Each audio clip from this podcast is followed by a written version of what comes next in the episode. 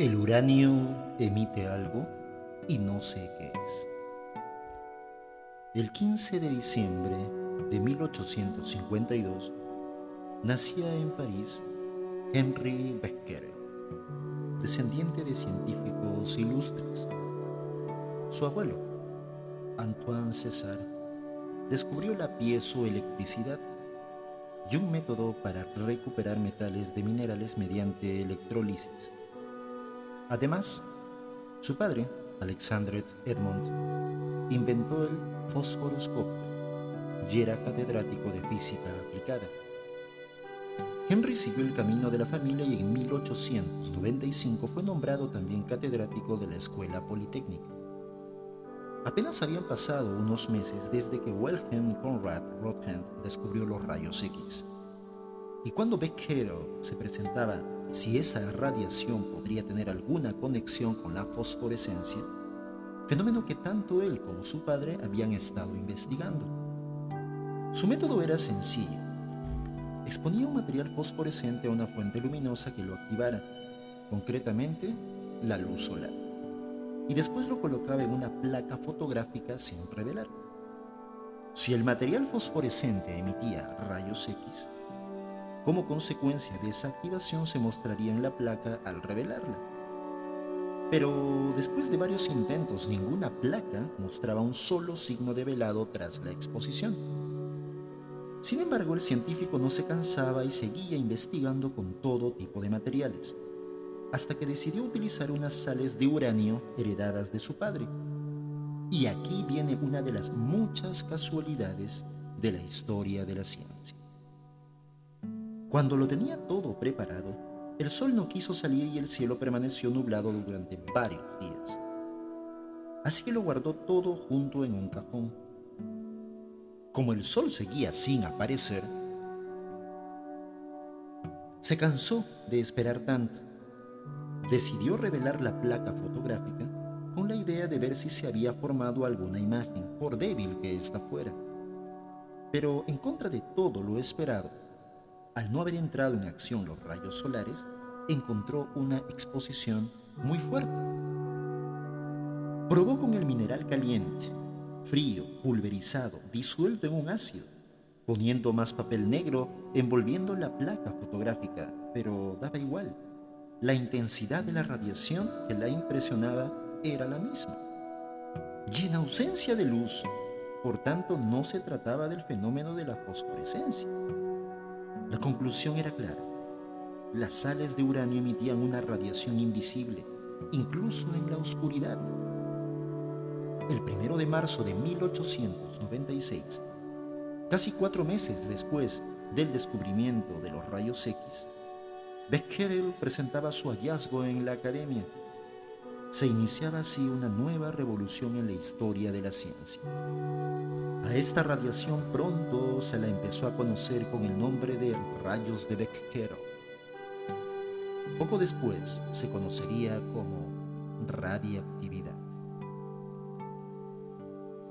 Unos cuantos días después descubrió que esos rayos ionizaban los gases, incluso el aire, es decir, eran capaces de arrastrar electrones de las moléculas gaseosas.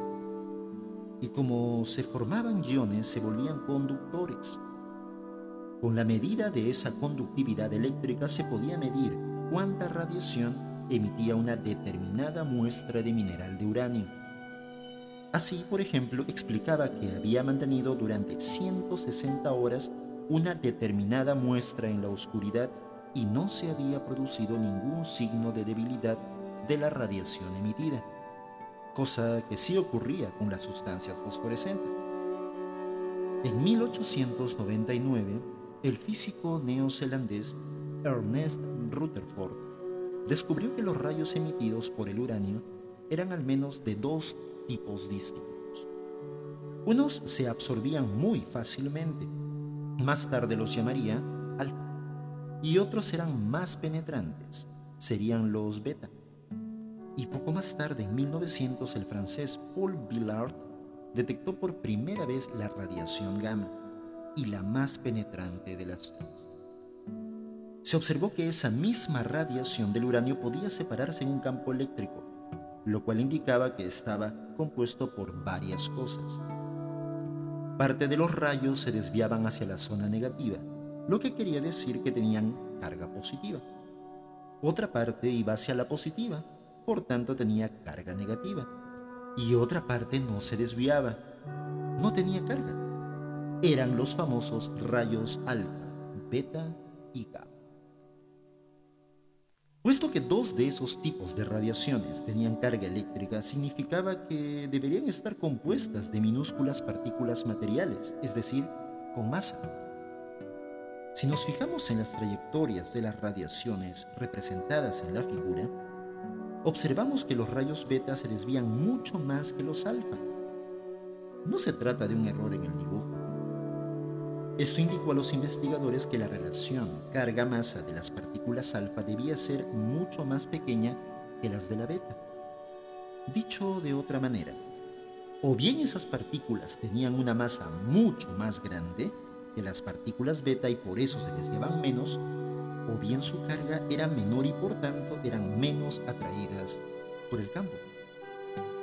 No obstante, este croquis que tan claramente distingue los tres tipos principales de radiación y que encontramos en muchos libros de texto, no se pudo realizar al poco de descubrirse la radiactividad. Pues tal como explica el físico George Gamow para que se produjesen desviaciones medibles de los rayos alfa, beta y gamma, se necesitan electroimanes extraordinariamente potentes, que solo se construyeron mucho después y, por tanto, la distinción entre los tres tipos de radiación no se pudo hacer por ese método, sino por métodos indirectos. Poco a poco se iba descubriendo la naturaleza de las radiaciones y en 1900 ocurrió un hecho sorprendente. Al medir la relación carga-masa de las partículas beta, se comprobó que era la misma que la del electrón, el cual había sido descubierto unos pocos años antes por Joseph John Thomson.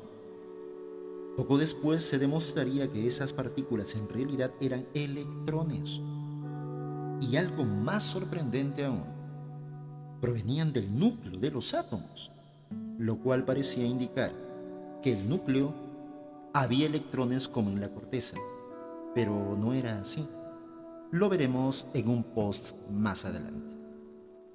Ese mismo año se nombró a Henry Becquerel oficial de la Legión de Honor. La Royal Society inglesa le otorgó la medalla Rumford y un año después la Academia de Ciencias y Humanidades Berlin-Brandenburg la medalla Helmont pero el reconocimiento más grande fue en 1903 con el Premio Nobel. Henry Becquerel murió el 24 de agosto de 1908 a los 56 años de edad, tras una breve enfermedad. Como nunca se llegó a saber la causa exacta de la muerte, no sabemos si fue debida a efectos de la radiactividad. Solo tuvo un hijo que no dejó descendencia con lo cual se extinguió la familia científica Becker. Thank you.